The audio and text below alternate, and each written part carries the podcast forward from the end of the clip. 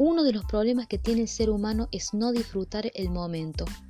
Siempre está añorando lo que no tiene, especialmente en estos tiempos que estamos pasando. Y se hace preguntas como, ¿por qué no estoy pasándola bien en algún lado? ¿Por qué tengo que estar solo o sola? ¿Por qué tengo que estar encerrado o encerrada en este momento? ¿Por qué no estoy disfrutando con mis amigos? Siempre añorando lo que no se tiene, lo que se deja atrás o lo que no se puede hacer. ¿Y qué tal si empezás a disfrutar lo que hoy vivís? ¿Con quién estás? Porque lo que hoy estás haciendo o lo que estás viviendo, mañana a lo mejor no lo vas a poder hacer.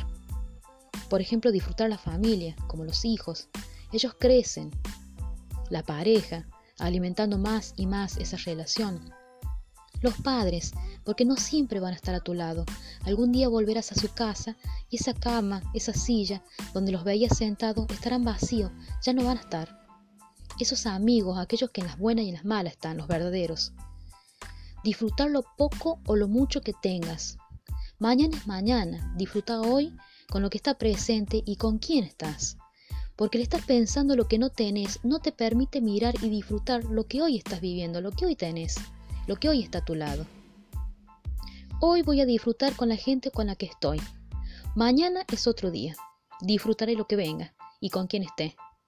Entonces esa melancolía comienza a desaparecer porque entendiste que las cosas y las personas se disfrutan en el momento, porque mañana ya no volverá.